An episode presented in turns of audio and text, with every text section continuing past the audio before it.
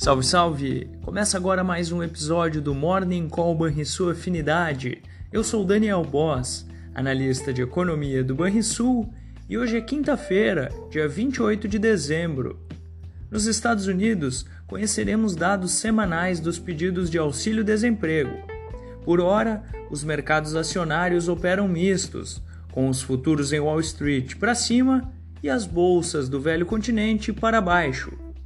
Já na Ásia, as bolsas encerraram a sessão majoritariamente em alta. Os rendimentos dos treasuries avançam nesta manhã, enquanto o dólar cai em relação a moedas fortes.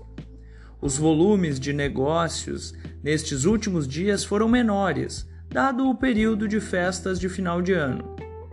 Essas foram as notícias internacionais.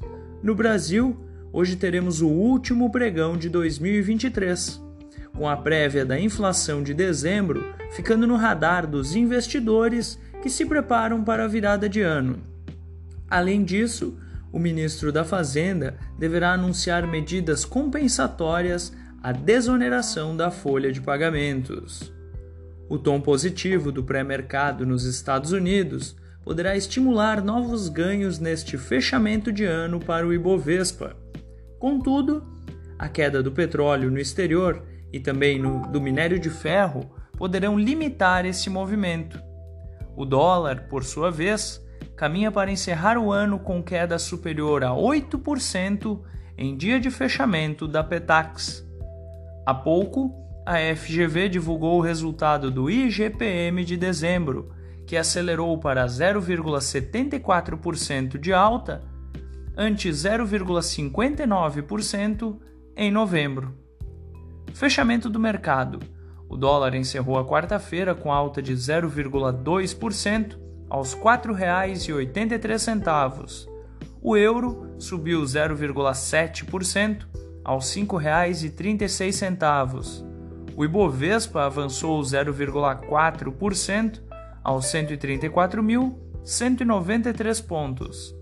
O S&P 500 subiu 0,1% aos 4.781 pontos. O DI futuro para janeiro de 2025 caiu 3 pontos base, a 9,99%. E o DI futuro para janeiro de 2030 caiu 5 pontos base, a 10,10%.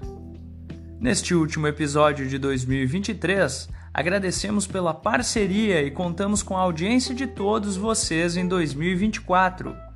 Feliz Ano Novo! Você ouviu o Morning Call em sua afinidade com os destaques do dia. Acompanhe de segunda a sexta-feira o nosso overview.